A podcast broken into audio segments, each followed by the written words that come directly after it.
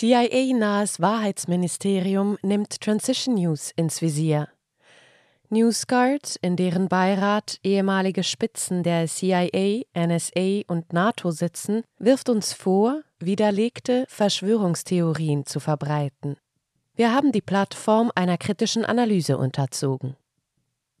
Sie hören einen Podcast von Transition News.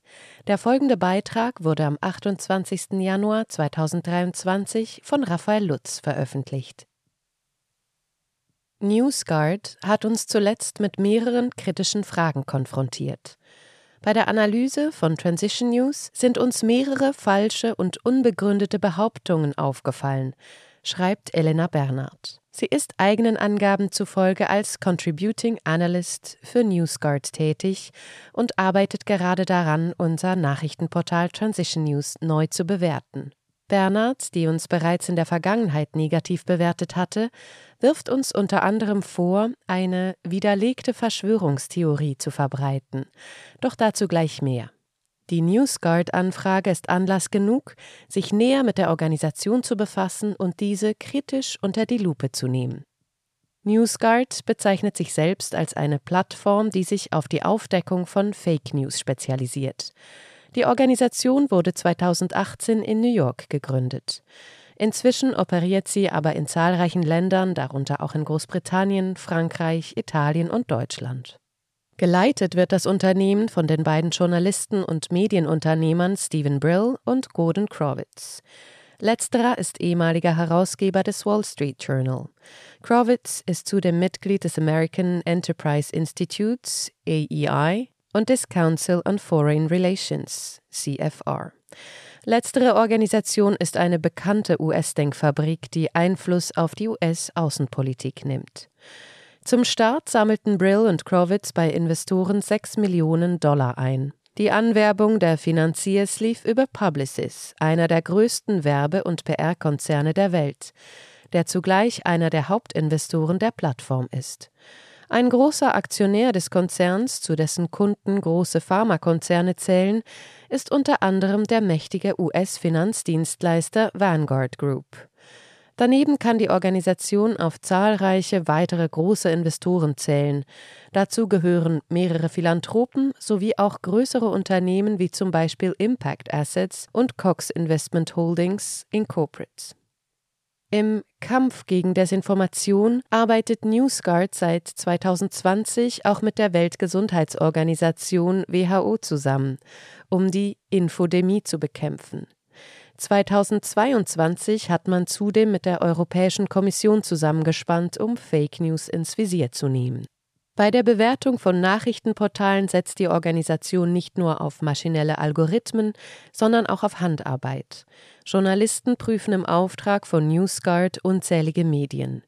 Je nach Ergebnis steht am Ende der Bewertung entweder ein grünes Häkchen, glaubwürdig, oder ein rotes Ausrufezeichen, nicht glaubwürdig.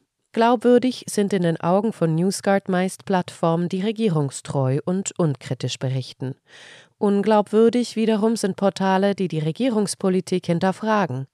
Ähnlich ist die Sache in geopolitischer Hinsicht. Wer eine von den westlichen Medien abweichende Sicht auf den Krieg in der Ukraine abbildet, gilt in den Augen von NewsGuard rasch einmal als Verbreiter von Falschinformationen. Dies zeigt sich exemplarisch beim Medienranking. Spitzenreiter der einflussreichsten deutschsprachigen Verbreiter von Fehlinformationen im Netz ist 2022 NewsGuard zufolge epochtimes.de, gefolgt von dert.com. Auf dem dritten Platz achtgut.com, gefolgt von report24.news, journalistenwatch.com, unzensuriert.at, contra24.online, Rubicon News und pinews.net. Umgekehrt gilt spiegel.de als glaubwürdigstes Medium im deutschsprachigen Raum. Dahinter folgen FAZ.net, web.de, kreiszeitung.de, rponline.de, br.de, süddeutsche.de, tz.de, merkur.de und gmx.net. Kleine Zwischenbemerkung am Rande. Der Spiegel schätze die mRNA-Injektion stets als State of the Art ein.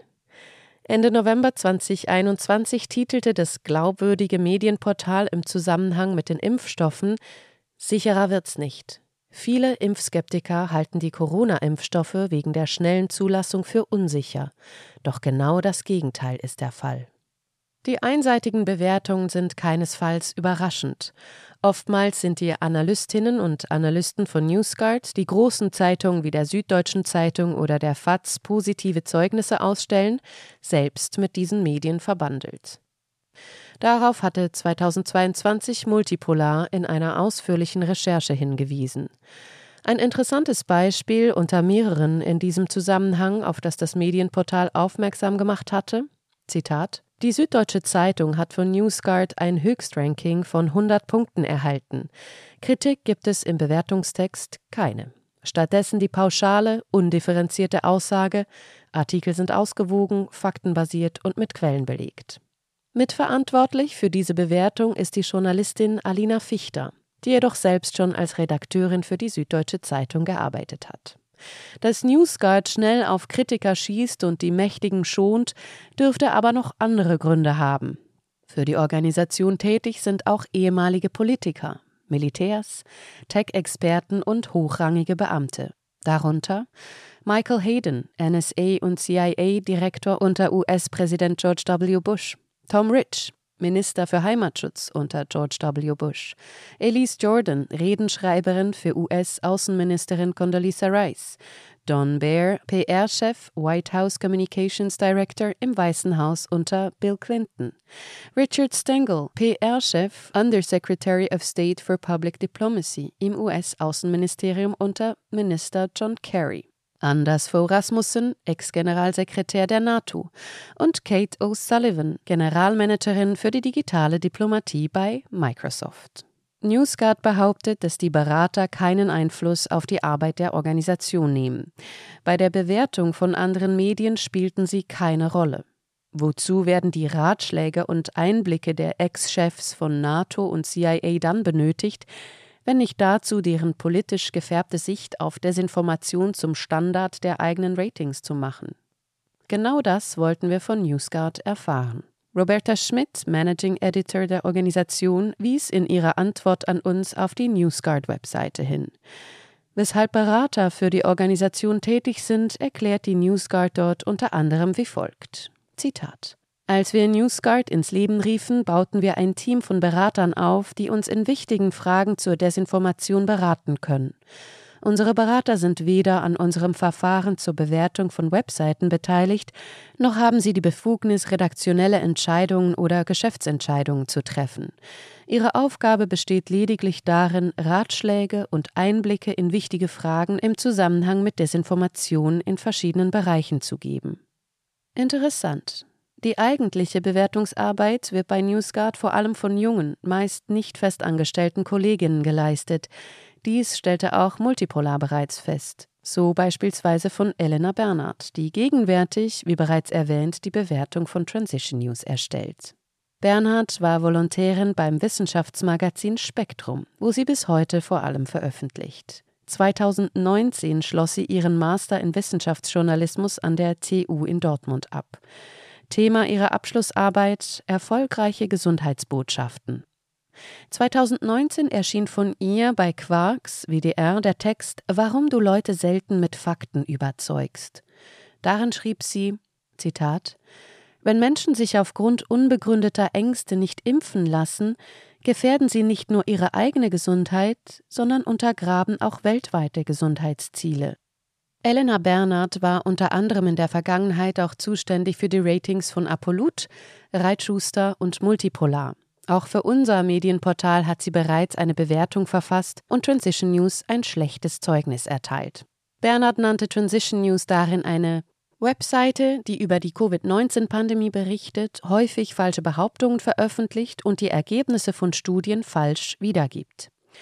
In ihrer Analyse schrieb Bernhard unter anderem, obwohl Corona Transition, heute Transition News, oft Inhalte aus glaubwürdigen Quellen bezieht, wie der Europäischen Arzneimittelagentur EMA, dem Europäischen Zentrum für Prävention und die Kontrolle von Krankheiten ECDC und dem Robert Koch Institut RKI, fügt die Seite immer wieder eigene Interpretationen und Kommentare hinzu, die oft wissenschaftliche Erkenntnisse ungenau oder irreführend darstellen. Die Seite stützt sich manchmal auch auf YouTube-Videos und Webseiten, die gemäß NewsGuard-Analysen falsche oder irreführende Informationen veröffentlichen, darunter rubicon.news und exomagazin.tv. Was also ist neuerdings Bernhards Aufhänger für die scharfe Kritik an Transition News?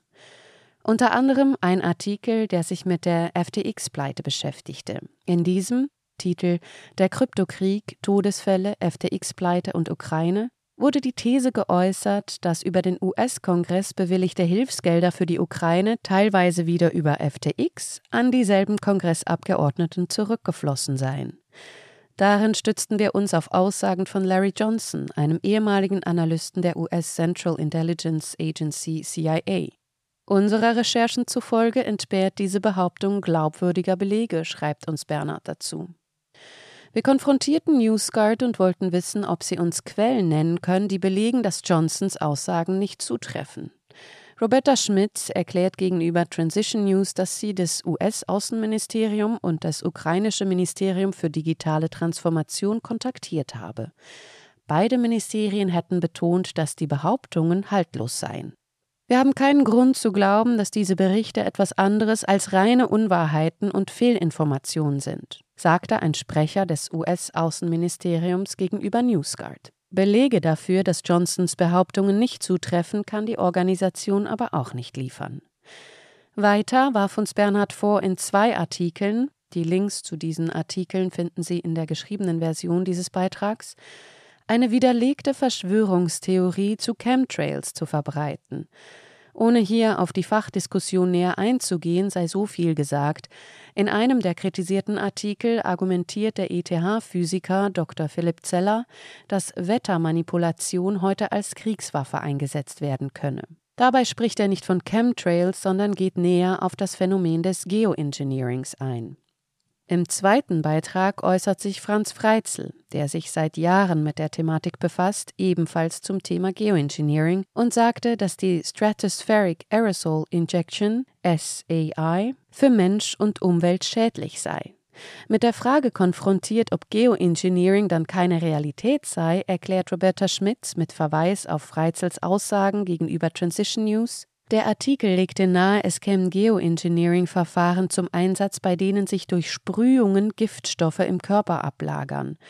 Während wir die Existenz von Forschungen zum Geoengineering nicht in Zweifel ziehen, gibt es keine Belege dafür, dass Geoengineering-Techniken, die wie in den Artikeln beschrieben Giftstoffe versprühen, zum Einsatz kommen. Kommentar Transition News ohne an dieser Stelle in Rechthaberei zu verfallen, überlassen wir es Ihnen, liebe Hörerinnen und Hörer, wie glaubwürdig die Kritik und Bewertungen von NewsGuard sind. Sie hörten einen Podcast von Transition News. Mein Name ist Isabel Barth. Ich wünsche Ihnen einen schönen Tag und ich sage bis zum nächsten Mal. Dieser Podcast konnte nur entstehen, weil zahlreiche Leser und Leserinnen Transition News regelmäßig durch Spenden unterstützen. Wenn auch Sie uns unterstützen wollen, klicken Sie den entsprechenden Button auf unserer Website an. Vielen Dank.